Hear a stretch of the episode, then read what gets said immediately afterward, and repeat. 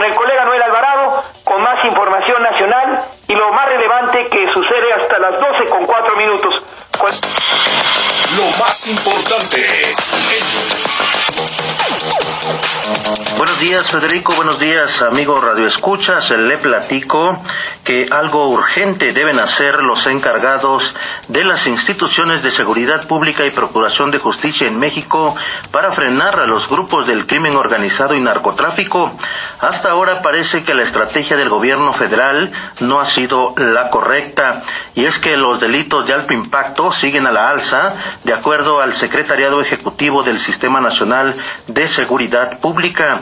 Ayer, Colima fue escenario de otro hecho de violencia, donde el juez de distrito del Centro de Justicia Penal Federal del Estado de Colima, Uriel Villegas Ortiz y su esposa, fueron ultimados en su domicilio en la colonia Real Vista Hermosa, allá en Colima, por un comando armado que irrumpió en su domicilio y silenció al impartidor de justicia para eh, quien, quien llevó varios casos de personajes relacionados con el narcotráfico en México y con nexos internacionales. Sobre el caso, el magistrado presidente de la Suprema Corte de Justicia de la Nación, Arturo Saldívar, condenó el asesinato del juez y pidió a las autoridades garantizar la seguridad de las juezas y jueces federales y de sus familias y que se investigue y se deslinden responsabilidades. Escuchemos cómo lo dijo el magistrado presidente de la Suprema Corte de Justicia de la Nación. Acabo de recibir una terrible noticia. Fue ejecutado el señor juez de distrito Uriel Villegas Ortiz, juez de distrito del Centro de Justicia Penal Federal de Colima, junto con su señora esposa Verónica Barajas. Quiero expresar mi más enérgico rechazo a la violencia lamentar este hecho que nos duele a todo el Poder Judicial de la Federación y a todas y a todos los mexicanos. Pedimos a las autoridades competentes su apoyo para garantizar la seguridad de las juezas y jueces federales y de sus familias pide garantizar la seguridad de los de las juezas y jueces así como de sus familias. En tanto, en su cuenta de Twitter el titular de la Secretaría de Seguridad y Protección Ciudadana, Alfonso Durazo Montaño, escribió: "La Secretaría de Seguridad y Protección Ciudadana lamenta profundamente la muerte del juez federal Uriel Villegas Ortiz y su señora esposa en la ciudad de Colima. He instruido al Centro Nacional de Inteligencia y a la Guardia Nacional de México proporcionar todo el apoyo posible en la investigación correspondiente, agregó Alfonso Durazo. Tras el crimen del juez y su esposa, la Fiscalía General de la República dio a conocer que se eh, asume, asume plenamente la competencia en la investigación del artero asesinato del juez federal allá en Colima. A partir de ese momento se inician las investigaciones solicitando del gobierno del estado de Colima a través de su Secretaría de Seguridad Pública de la Fiscalía Estatal y de la Guardia Nacional y del Centro Nacional de Inteligencia toda la información y apoyos necesarios. Y esta mañana, desde Puebla, el presidente Andrés Manuel López Obrador habló sobre el crimen del juez y afirmó que las, intimidación no procede porque no tenemos como encomienda y mandato el garantizar la paz y tranquilidad en el país y no vamos a ceder ante amenazas, nada nos va a detener para limpiar de corrupción el país y se haga justicia.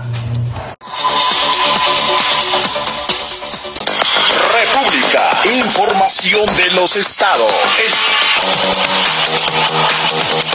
Con información de nuestros periódicos hermanos de la Organización Editorial Mexicana, les informo que en Puebla, el gobernador Miguel Barbosa aseguró que en su estado no hay cárteles, pero sí grupos violentos, mismos que señaló son tan violentos como los del narcotráfico que operan a nivel nacional. Comentó que en el tiempo que lleva al frente de este estado, se siente satisfecho en las acciones y que, han, que ha conseguido en materia de seguridad y combate a la corrupción. En Morelos, el fiscal general del estado, Uriel Carmona, confirmó la captura de una pareja que estaría señalada como los presuntos asesinos de tres médicos del Instituto Mexicano del Seguro Social que fueron acribillados en abril pasado cuando acudieron al poblado de Tilzapotla en el municipio de Puente de Isla. Informó que los detenidos son Daniela de 22 años de edad, alias la Reina del Sur, así como Oscar Uriel, alias El Santa, quien se dedicaba a ser chofer de taxi y halcón, además de que estaría ligado a un líder del cártel de los colombianos, es decir, Francisco Javier N. alias El Frank o el XL, cuya agrupación tiene vínculos con el cártel Jalisco Nueva Generación. En Acayuca, en Veracruz, un menor de edad que acudió con su mamá a una tienda de conveniencia desapareció en los momentos en que esperaba afuera porque no llevaba cubrebocas y no pudo entrar. Al salir de la tienda, la madre del pequeño ya no lo encontró y empezó a buscarlo de manera desesperada junto con sus vecinos y familiares. Se activó la alerta Amber y días después el pequeño fue hallado sin vida en un terreno cercano a la tienda. La Fiscalía de Veracruz investiga este caso a fin de localizar y detener a los criminales. En Guanajuato, ocho hombres asesinados y tres heridos fue el saldo que dejaron tres ataques simultáneos la tarde de ayer martes en distintos puntos de Dolores Hidalgo, Guanajuato, ocurridos en las colonias Lindavista y La Esperanza e Insurgentes. Uno, en uno de los hechos se registró en una vulcanizadora de la calle Abasolo en la colonia Insurgentes. Ahí dos hombres fueron ultimados a balazos. En el lugar también se encontraba, se encontraba herido otro hombre, quien fue trasladado por sus propios familiares a recibir atención médica. Otro ataque ocurrió en la colonia Lindavista, en donde tres hombres fueron abatidos por las balas y otro más resultó herido de gravedad, mientras que en la colonia La Esperanza otra, otra casa fue atacada donde dos hombres fueron ultimados a balazos.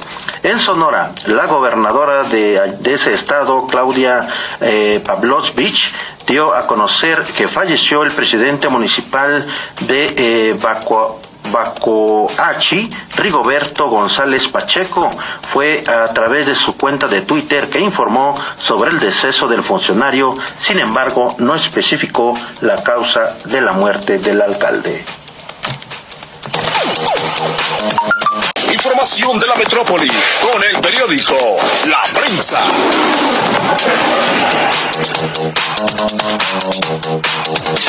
Gracias por continuar con nosotros aquí en su noticiero Así lo dice el Lamón. Son las 12 horas con 29 minutos de este 17 de junio del 2020. Le platico que trabajadores de la salud del Hospital Temporal del Centro City Banamex, que atiende a pacientes con COVID-19, protestan afuera de las instalaciones por despidos injustificados y la falta de pago de dos quincenas. También le comento que cientos de médicos y enfermeras cubanos podrían extender su estadía en la Ciudad de México más allá de julio, cuando finaliza un convenio de 6 millones de dólares para combatir la pandemia si los casos del coronavirus siguen creciendo. Olivia López, secretaria de Salud del gobierno de la capital del país, explicó que el convenio firmado entre el Instituto de Salud para el Bienestar y el Ministerio de Salud de Cuba asciende a unos 135 millones de pesos destinados a sueldos e investigación. En mayo, 585 trabajadores de salud de la isla cubana, una de las cuadrillas más numerosas que el gobierno comunista ha desplegado para atender el coronavirus llegaron a la Ciudad de México y se, se podría extender más allá de julio. También para garantizar la atención de la población de la zona norte del Estado de México por la pandemia de COVID-19, la Secretaría de Salud realizó el proceso de reconversión de los hospitales generales de San Felipe del Progreso y Atlacomulco para brindar servicios médicos por esta enfermedad. Por instrucción del gobernador Alfredo del Mazo, estos nosocomios pertenecientes al Instituto de Salud del Estado de México disponen de 50 camas para la atención de pacientes que han adquirido el virus SARS-CoV-2, además de que se cuenta con personal especializado. También como, como resultado de eh, la instrucción del gobernador Alfredo del Mazo de fortalecer el programa de donación de leche humana que aplica al Hospital Materno eh, Perinetal Mónica Pretelini, se ha garantizado la atención en la alimentación a bebés recién nacidos cuyas madres son atendidas por COVID-19. También le comento que en la estación Constitución de 1917 de la línea 12 del metro fue escenificada una riña entre un grupo de personas con policías de la Secretaría de Seguridad Ciudadana de la Ciudad de México. Todo inició cuando los oficiales les indicaron a estas personas que para ingresar al metro deberían usar cubrebocas, que es obligatorio para evitar el contagio del COVID-19.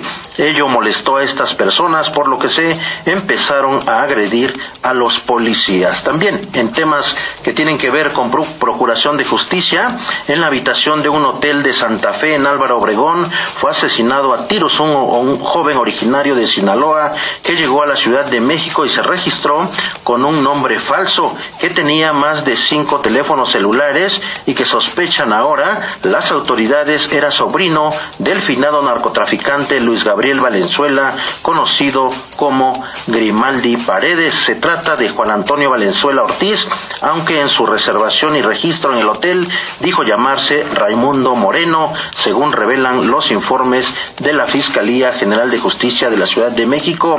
Las autoridades que indagan su, homicidio sospechan que el tío de este joven era Luis Gabriel Valenzuela Valenzuela, quien fue considerado operador logístico y financiero de una red de, del narcotráfico y lavado de dinero ligado a Ismael El Mayo Zambada. Hasta aquí la información de la metrópoli.